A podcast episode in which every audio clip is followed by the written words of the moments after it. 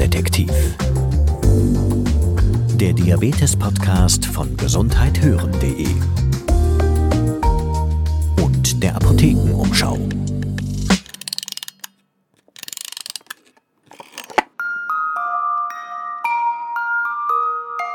Wenn ihr jetzt hier gerade zuhört, dann habt ihr wahrscheinlich nicht ohne Grund auf diese Podcast-Folge geklickt. Weil euch die Überschrift angesprochen hat zum Beispiel oder weil ihr schon seit einiger Zeit versucht, schwanger zu werden und weil es aber einfach nicht klappen mag. Und ihr euch fragt, warum? Was läuft denn eigentlich falsch mit mir, mit meinem Partner? Habt ihr so eine ungefähre Vorstellung, wie vielen Paaren in Deutschland es da so geht wie euch? Es ist fast jedes Zehnte. Und das fand ich schon krass. Also man denkt ja wahrscheinlich immer, man ist alleine mit dem Problem, aber so ist es ganz und gar nicht. Also jedes zehnte Paar, meist zwischen 25 und 50 Jahren, sagt zumindest eine Studie im Auftrag des Bundesfamilienministeriums aus dem Jahr 2020. Und es gibt einige Gründe, warum es mit der Schwangerschaft nicht auf Anhieb klappt. Aber die Frage in unserer Folge ist jetzt, gehört die Erkrankung Diabetes Typ 2 dazu? Ich möchte euch mit dieser Folge einfach ein paar Zweifel nehmen. Und deswegen habe ich danach gesucht, was die Wissenschaft eigentlich zu dem Thema sagt. Also, was sind gerade bei Diabetes Typ 2 die medizinischen Gründe, wenn man nicht so schnell schwanger wird? Natürlich habe ich auch Tipps gesammelt, was ihr als Mann, als Frau oder als Paar eben tun könnt, wenn es mit dem Schwangerwerden nicht klappt. Ja, und damit hallo zusammen. Ich freue mich, dass ihr zuhört. Mein Name ist Sabine Pusch und ich bin Gesundheitsjournalistin. Und in dieser Folge, da wurde ich von meiner Kollegin Katja Töpfer unterstützt. Sie arbeitet in der großen Gesundheitsredaktion, die den Diabetesratgeber aus der Apotheke schreiben oder eben auch die Apothekenumschau. Und eine Sache noch, bevor es losgeht. Ich werde jetzt in dieser Folge von Mann und Frau sprechen, von dem genetischen Geschlecht, einfach weil es ein medizinisches Thema ist. Das kurz vorab. Aber jetzt lasst uns einfach mal starten. Ich nehme euch wieder mit auf die Spurensuche. Wenn man bedenkt, dass Frauen im Monat nur an ungefähr fünf Tagen fruchtbar sind, dann wundere ich mich eigentlich eher, dass überhaupt so viele Kinder geboren werden. Im Netz gibt's ja dann auch unzählige Tipps, wenn man sicher gehen möchte, dass in diesem kurzen Zeitfenster das auch klappt mit dem Schwangerwerden. Also zum Beispiel nach dem Sex einen Kopfstand machen, an den fruchtbaren Tagen in den Pärchenurlaub fahren oder vor dem Sex Temperatur messen. Alles ehrlich gesagt ziemlich nebulös. Bei uns geht's um Diabetes Typ 2. Ist der denn jetzt ein konkretes Problem für die Babyproduktion? Ein Problem vielleicht nicht unbedingt, aber es bedarf einer gewissen Aufmerksamkeit schon bei der Schwangerschaftsplanung und auch in der Schwangerschaft. Das ist die allerwichtigste Info schon mal vorweg. Von einer Frau, die es wissen muss. Professorin Ute Schäfer-Graf. Sie ist leitende Oberärztin in einer großen Geburtsklinik in Berlin. Und mein Spezialgebiet ist Diabetes und Schwangerschaft und jetzt zunehmend auch Adipositas und Schwangerschaft. Trotzdem gibt's aber so ein paar Dinge, mit denen ihr euch und euren Körper wirklich gut auf die Schwangerschaft vorbereiten könnt. Sie sollten die Schwangerschaft planen, gemeinsam mit Ihrem Diabetologen, im Sinne von, dass Sie Ihren Stoffwechsel optimieren und dass Sie auch nochmal abklären lassen, ob vielleicht diabetische Spätkomplikationen vorliegen, die vor der Schwangerschaft behandelt werden sollten. Da sollten entsprechende Untersuchungen stattfinden, um zu schauen, ob da vielleicht jetzt zum Beispiel im Auge noch gelasert werden muss oder wie ist die Nierenfunktion. Blutdruck ist ein wichtiges Thema. Viele Frauen oder nicht viele, aber einige haben ja auch einen Hypertonus, so nennen wir das. Da sollte eventuell die Medikation umgestellt werden. Okay. Das alles solltet ihr also schon mal abchecken lassen, falls es nicht schon passiert ist. Weil, wir haben es ja gerade gehört, diabetische Folgeschäden, zum Beispiel Schäden am Auge oder eben auch Bluthochdruck, also Hypertonie, können während der Schwangerschaft nochmal schlechter werden.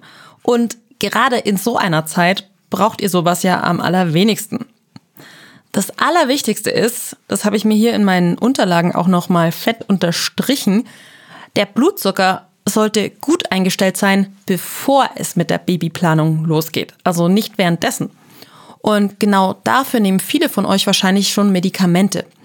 Für die Zeit, wenn ihr schwanger seid, sind dann aber die wenigsten Medikamente, die es in Tablettenform gibt, erlaubt. Das einzige orale Antidiabetikum, was man sich in der Schwangerschaft vorstellen kann unter Einschränkung, ist Metformin. Alle anderen oralen Antidiabetika sind kontraindiziert in der Schwangerschaft. Metformin ist tatsächlich auch erst seit kurzem während der kompletten Schwangerschaft zugelassen. Falls ihr die Folge jetzt ein bisschen später hört, seit kurzem heißt seit Anfang 2022. Und daran liegt es vermutlich auch, dass viele Ärzte und Ärztinnen noch zurückhaltend sind, wenn es darum geht, ob man Metformintabletten während der Schwangerschaft weiternehmen sollte. Daher gemeinsam mit dem Diabetologen überlegen, wie ich das ersetzen kann. Am sinnvollsten ist wahrscheinlich absetzen und auf Insulin umstellen, was sicherlich ein bisschen Vorlauf benötigt, bis dann auch wirklich stabile Zuckerwerte erreicht werden. Oder vielleicht reicht es ja auch schon, dass ihr die Blutzuckerwerte stabil haltet, indem ihr gesund esst, euch mehr bewegt und abnehmt. Weil letzteres, also das Abnehmen, hört man ja eigentlich immer, wenn es darum geht, den Diabetes zu verbessern. Und gerade wenn es ums Schwangerwerden geht, kommen wir hier einem der Gründe für Unfruchtbarkeit auf die Spur. Übergewicht bei Frauen hat einen wissenschaftlich nachgewiesenen negativen Einfluss auf die Fruchtbarkeit. Ich breche das mal für euch runter, wieso das eigentlich so ist.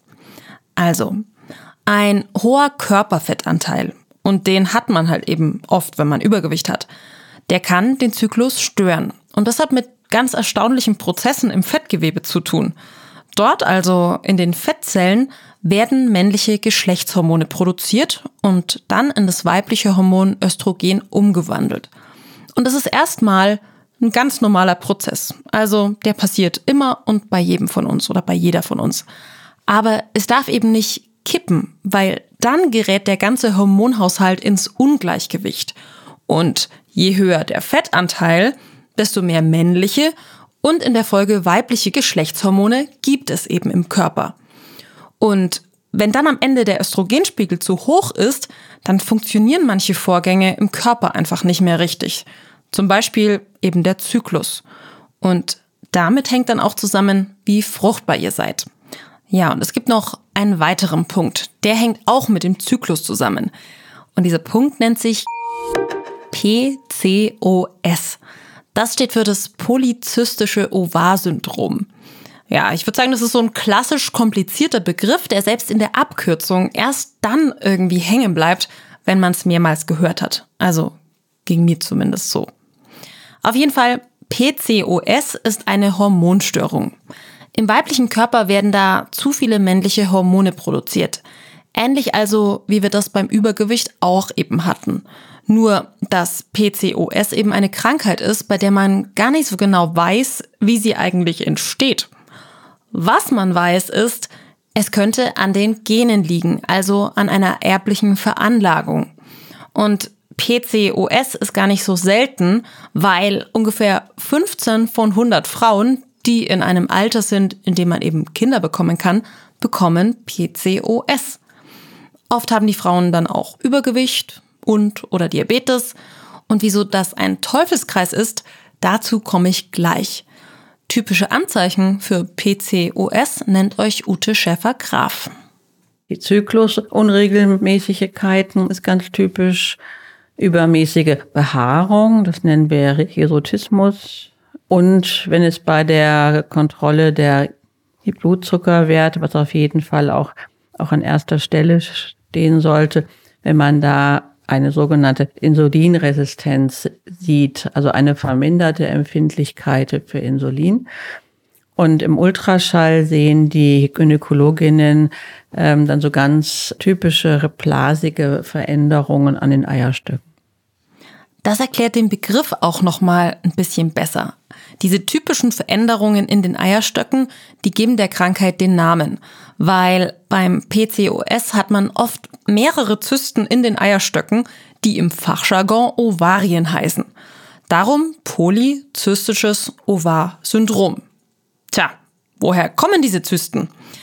Das sind eigentlich unreife Eizellen, aber weil der Hormonhaushalt eben gestört ist, können sie sich nicht fertig ausbilden.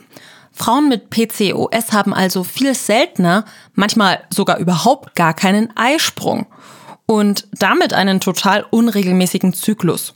Und klar, damit verringert sich dann auch die Möglichkeit, schwanger zu werden. So. Wenn ihr also den Verdacht habt, möglicherweise PCOS zu haben, dann sprecht auf jeden Fall mal mit eurer Gynäkologin oder eurem Gynäkologen drüber weil die können in einem Rundumcheck feststellen, ob ihr diese Krankheit habt. Und zu so einem Rundumcheck gehört zum Beispiel eine Ultraschalluntersuchung eurer Eierstöcke oder Bluttests, um Blutfette, Blutzucker und bestimmte Hormonwerte zu ermitteln. Professorin Schäfer-Graf hat ja auch noch ein Schlagwort genannt. Insulinresistenz. Die kommt bei Frauen mit PCOS auch häufig vor. Und ja, hier sind wir genau bei dem Teufelskreis, über den ich eben gesprochen hatte.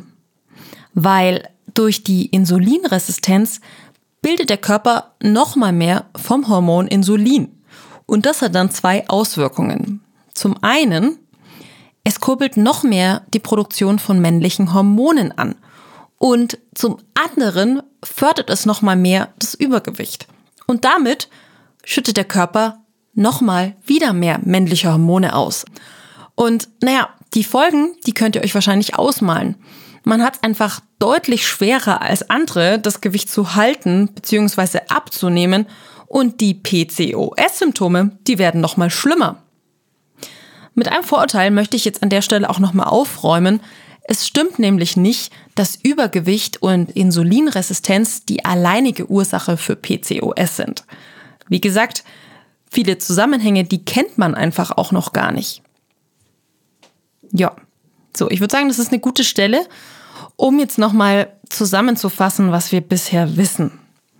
Also, Diabetes an sich ist kein Hindernis, um schwanger zu werden. Aber es gibt eben ein paar Faktoren, die euren Zyklus als Frau durcheinander bringen können und damit auch eine mögliche Schwangerschaft erschweren. Und das sind zum Beispiel Übergewicht, das polyzystische Ovar-Syndrom, kurz PCOS, und Insulinresistenz. Okay. Und jetzt? Was tun?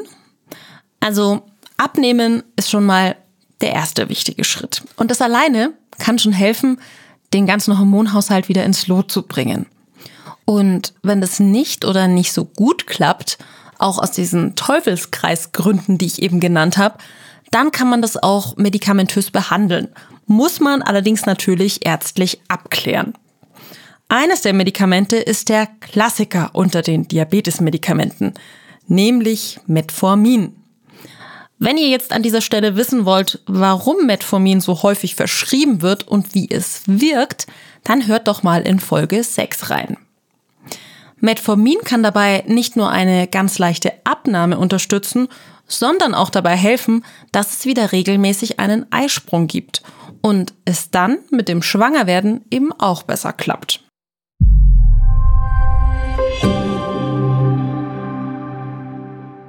Hi, ich bin Kari Kungel aus dem Team von gesundheithören.de. Das ist das Audioangebot der Apothekenumschau. Und da betreue ich einerseits als Redakteurin Formate und auf der anderen Seite bin ich aber auch Podcast-Host. Das heißt, ich stehe für euch im Tonstudio vor Mikrofon.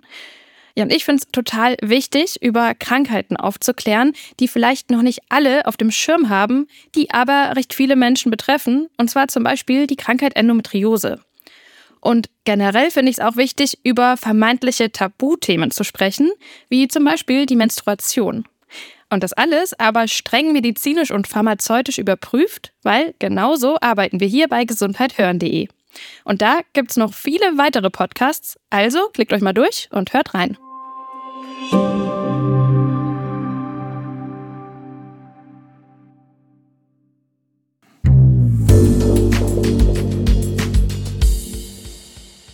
So, kommen wir jetzt zu den Männern, also zu euch Männern, die ihr Papa werden wollt. Weil auch bei Männern gibt's eine ganze Reihe von vielfältigen Gründen dafür, dass es eben nicht klappt. Und dafür kommt an dieser Stelle unser zweiter Experte ins Spiel, Professor Hans-Christian Schuppe. Mein Name ist Hans-Christian Schuppe. Ich bin Oberarzt am Universitätsklinikum Gießen und Marburg und leite hier die andrologische Ambulanz, wo wir Patienten mit unerfülltem Kinderwunsch betreuen und versuchen, den Paaren mit unerfülltem Kinderwunsch zum Erfolg zu verhelfen. In einer wissenschaftlichen Literaturdatenbank bin ich auf eine interessante Studie aus Italien gestoßen. Ein Wissenschaftsteam hat da die Daten von 744 Männern ausgewertet, die zu dem Zeitpunkt als unfruchtbar gegolten haben. Und 114 von ihnen hatten erhöhte Blutzuckerwerte, also ein frühes Zeichen für einen beginnenden Typ 2 Diabetes. Und für mich natürlich eine heiße Spur, wie Unfruchtbarkeit mit Typ 2 Diabetes zusammenhängen könnte. Diabetes mellitus ist tatsächlich eine mögliche Grundkrankheit, die mit einer eingeschränkten Fruchtbarkeit, Säugungsfähigkeit beim Mann einhergehen kann. Bei diesen Patienten kann es natürlich im Zusammenhang mit der Grundkrankheit, gerade wenn sie schon über Jahre besteht, zu äh, gesundheitlichen Störungen kommen, die auch den Kinderwunsch nicht in Erfüllung gehen lassen. Und da kann ich auch gleich auf mein angesammeltes Wissen aus Folge 7 zurückgreifen. Da wollte ich nämlich wissen, wie ihr bei einer Diabeteserkrankung eure Sexualität schützen könnt. Also hört da auch gerne mal rein, Folge 7. Wenn ihr zum Beispiel keinen Sex mehr haben könnt, weil der Penis nicht steif wird, dann kann man helfen, medikamentös die Erektionsfähigkeit unterstützen, wiederherstellen und damit natürlich auch die Erfüllung des Kinderwunsches ermöglichen, wenn das der Hauptgrund ist. Zum Beispiel kann euch ein Arzt den Wirkstoff Sildenafil verschreiben. Und das ist nichts anderes als Viagra. Allerdings habe ich hier eben auch absichtlich gesagt, vom Arzt verschreiben lassen. Also bitte nicht einfach eigenmächtig im Internet bestellen, weil euch da einfach niemand garantieren kann, dass da auch wirklich die Inhaltsstoffe drin sind, die drin sein sollen und die ihr vermutet. Und dann kann das nämlich auch echt gefährlich werden. Allerdings ist es dann auch nicht so, dass ihr schwupps eine Tablette nehmt und alles ist gut. Man muss daran zum Beispiel denken, dass die Erektionsfähigkeit häufig bei Diabetikern beeinträchtigt ist im Zusammenhang mit Schädigungen, die auch zum Beispiel die Gefäße im Schwellkörper des Penis betreffen können. Vielleicht sogar manchmal ein Frühsignal dieser Einschränkungen der Erektionsfähigkeit für andere Gefäßprobleme im übrigen äh, Körper sein können. Wenn ihr also Potenzprobleme habt, solltet ihr unbedingt abklären lassen, wie es um die anderen Gefäße steht. Zum Beispiel in Herz, Halsschlagadern, Augen und Beinen. Weil Worst Case droht beim Sex ein Herzinfarkt.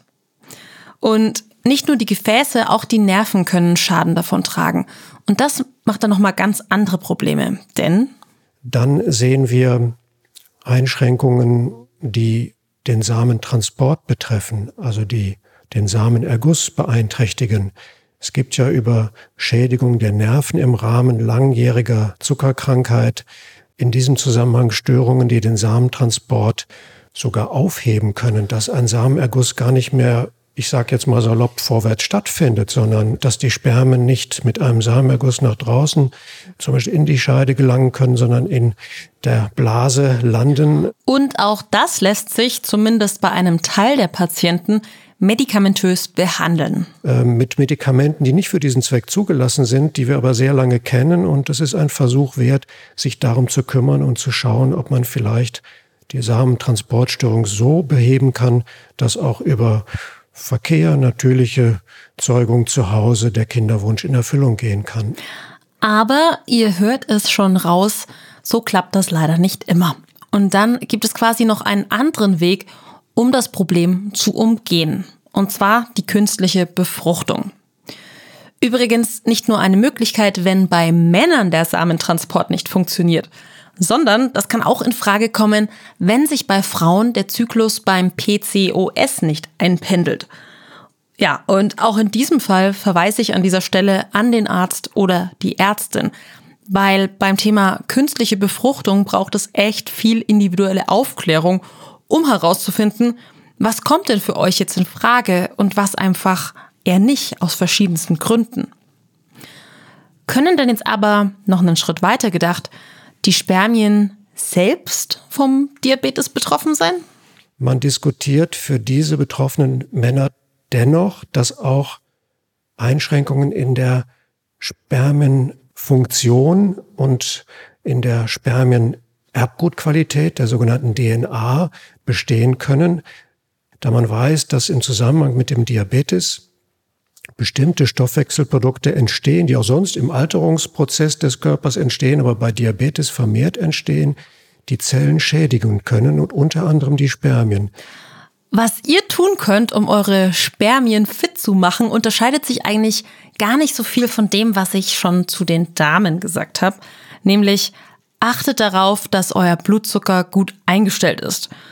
Und wenn ihr übergewichtig seid, versucht die Kilos loszuwerden, weil das Bauchfett entzündungsfördernde Botenstoffe produziert und die eben den Hormonhaushalt durcheinander bringen.